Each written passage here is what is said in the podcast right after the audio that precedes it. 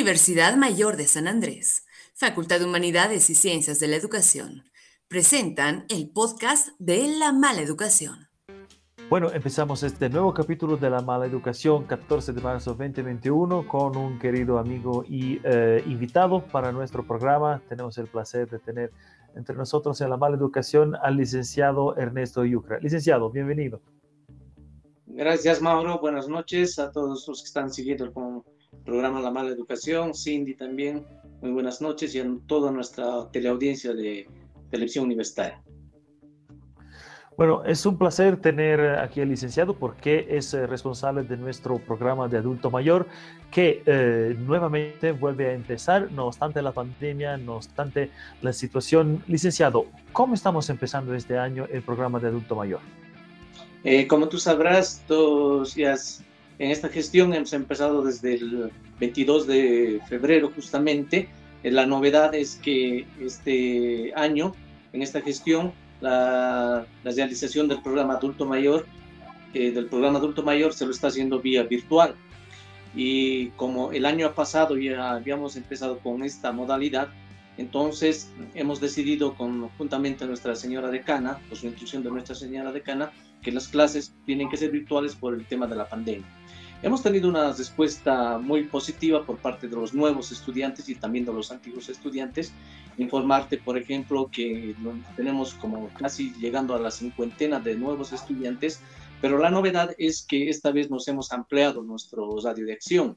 Eh, tenemos estudiantes de los departamentos de Oruro, de Chuquisaca y de Cochabamba, y también de la ciudad de La Paz. Esto es, diríamos, la novedad en cuanto a, la inscripción de los nuevos alumnos en la modalidad virtual, lo que nos hace pensar que eh, nosotros como universidad, como facultad, estamos cumpliendo con esa demanda social que nos ha encargado la sociedad. Y también valga recalcar, valga recalcar que también esto es un mandato de la ley 369, eh, que es la ley general de las personas adultas, que regulan los derechos y las garantías de la persona adulta mayor, en lo cual dice que todos los sistemas y sus sistemas de la educación eh, en Bolivia, incluyendo la educación universitaria, debe capacitar a las personas adultas mayores como un derecho que tienen ellos a proseguir su capacitación en educación. Entonces, muy importante, estamos cumpliendo con el, lo que es el mandato de nuestra sociedad y también el mandato que nos dice la ley 369 porque esta siempre hay que recordarlo, es una iniciativa que eh, ha tenido la licenciada María Peña Pareja y la licenciada Mirka Rodríguez de poder abrir un programa que esté dirigido justamente a estas personas adultas mayores que muchas veces al cumplir 70 años o más se van a recluir a sus casas, eh, eh, van a cumplir simplemente el papel de abuelitos, a ver telenovelas y se olvidan de que estas personas pueden seguir siendo productivas. En ese sentido, eh, nuestra universidad, la Facultad de Humanidades, está cumpliendo con ese rol. Y gracias al encargo social que estamos cumpliendo, creo que tenemos esa gran satisfacción de, como universidad, como facultad, de decir eh, eh, a, nuestra sociedad que estamos en ese rol de seguir y proseguir con nuestro papel preponderante de dar capacitación a nuestros adultos mayores.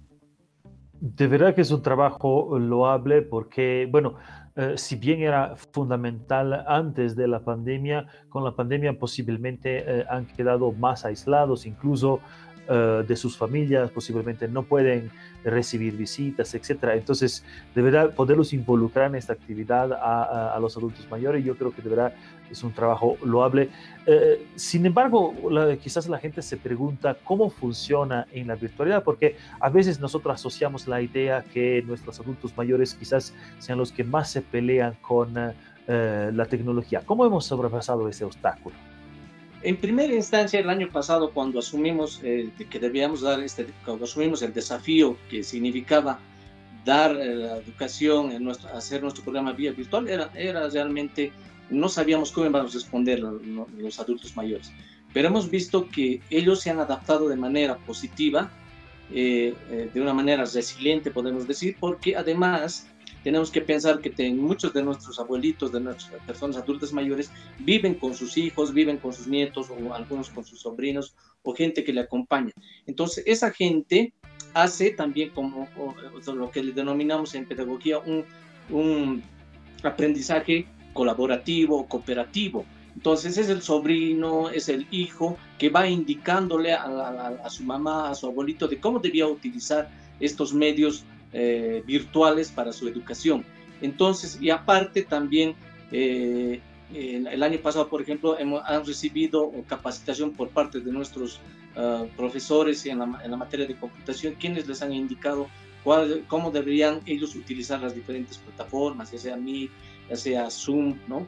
Eh, han recibido esa capacitación para que estos estudiantes adultos mayores puedan adaptarse con mayor prontitud a la tecnología. Eso no ha sido un gran problema. Ellos han tenido esa capacidad de poderse adaptar a estas nuevas tecnologías, por lo que ya en este año de la gestión 2021, mucha gente ya domina, podemos decir, el, poder entrar a las plataformas. Pero como digo, no siempre es igual como la labor presencial porque los adultos mayores lo que necesitan es a veces es interactuar entre, entre los mismos, entre sus, de, sus mismas edades, ¿no? Eso es lo que ellos más extrañan, interrelacionarse, buscar nuevas amistades, eh, hablar, charlar eh, entre sus iguales. Entonces quizás esa parte del contacto físico directo con la otra persona es la que eh, eh, está ausente en este tipo de educación virtual, que no es sustituto, no sustituye a lo que es la educación presencial.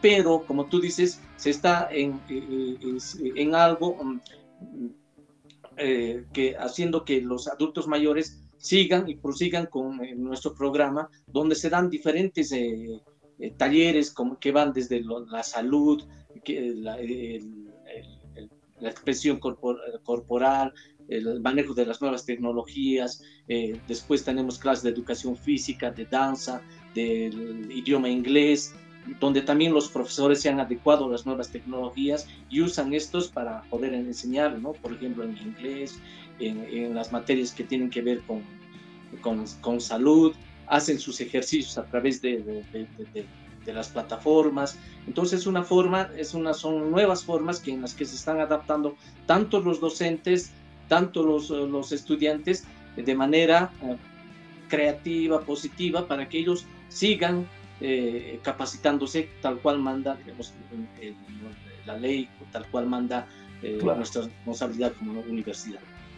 De verdad que es importante ver este tipo de esfuerzo por parte del cuerpo docente, obviamente, y también por parte de eh, nuestros eh, adultos mayores. Si bien no es un sustituto, como hemos dicho, de la educación presencial, eh, tenemos que considerar, obviamente, que estamos hablando de una población em, en riesgo desde el punto de vista de la pandemia, entonces es importante, obviamente, precautelar también la salud, no sería oportuno una clase presencial en este momento. Además que, como citaba uh, al inicio, para un poco ir cerrando, hemos tenido también respuestas de otros departamentos.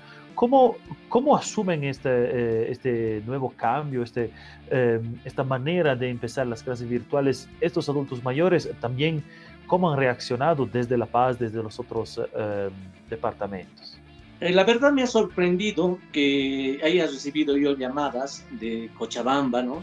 de, señoras, principalmente en el programa, digamos, un 90% se ha constituido por sexo femenino, por señoras, quienes se han enterado a partir de lo que ha sido la difusión de nuestra convocatoria por nuestra página oficial del Facebook.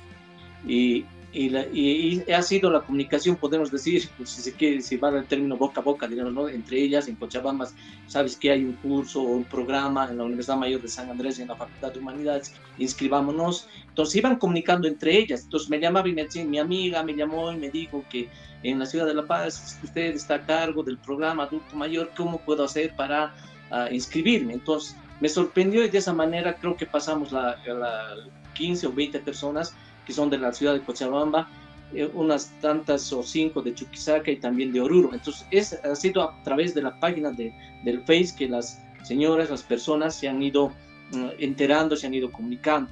Yo, yo, Mauro y Cindy, yo quisiera, por ejemplo, que al finalizar del semestre, que va a ser en junio o mediados de junio o, o finales de junio, podríamos, podríamos nosotros como programa tener una conversación con ellas que están de, Cochabamba, de Oruro y Chuquisaca, para hacer una pequeña evaluación de lo que les ha parecido el programa. Sería muy interesante saber y juntar La Paz Chuquisaca, Oruro y Cochabamba y verlas en una pantalla opinando sobre lo que ha sido el programa, qué les ha parecido y de acuerdo a eso nosotros y nuestro público que vea que esta universidad, que la Facultad eh, de Humanidad y Ciencia de la Educación está cumpliendo con ese rol que le otorga la Constitución Política del Estado, las leyes y también que la iniciativa que ha tenido la, la licenciada Pareja, la licenciada Mirka, ha tenido sus frutos, nos hemos expandido y sería bueno e interesante escucharles en el mes de junio a todas estas personas en vivo y en directo para que a partir de su propia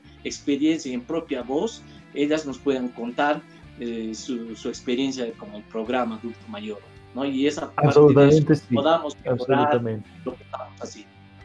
Me parece de verdad una muy buena idea, entonces recogemos... Uh, la eh, sugerencia lo agendamos para final de semestre, de manera que podamos tener eh, eh, a nuestros adultos y a nuestras adultas mayores, incluso de afuera del departamento, en nuestro programa con la mala educación desde la casa. De verdad que es una muy buena idea y más bien muchas gracias, licenciado Yucra, por el trabajo y el esmero que mete en nuestro proyecto con nuestros adultos mayores. Gracias por estar con nosotros, licenciado. Gracias, Mauro. Y antes de despedirme, quiero siempre agradecer a todo... A a todos los docentes que de manera voluntaria, de manera comprometida, dan las clases, a todos nuestros adultos mayores. No quiero decir nombres porque por ahí me puedo olvidar alguno, pero eh, eh, agradecerles siempre porque ellos también son el motor de este programa.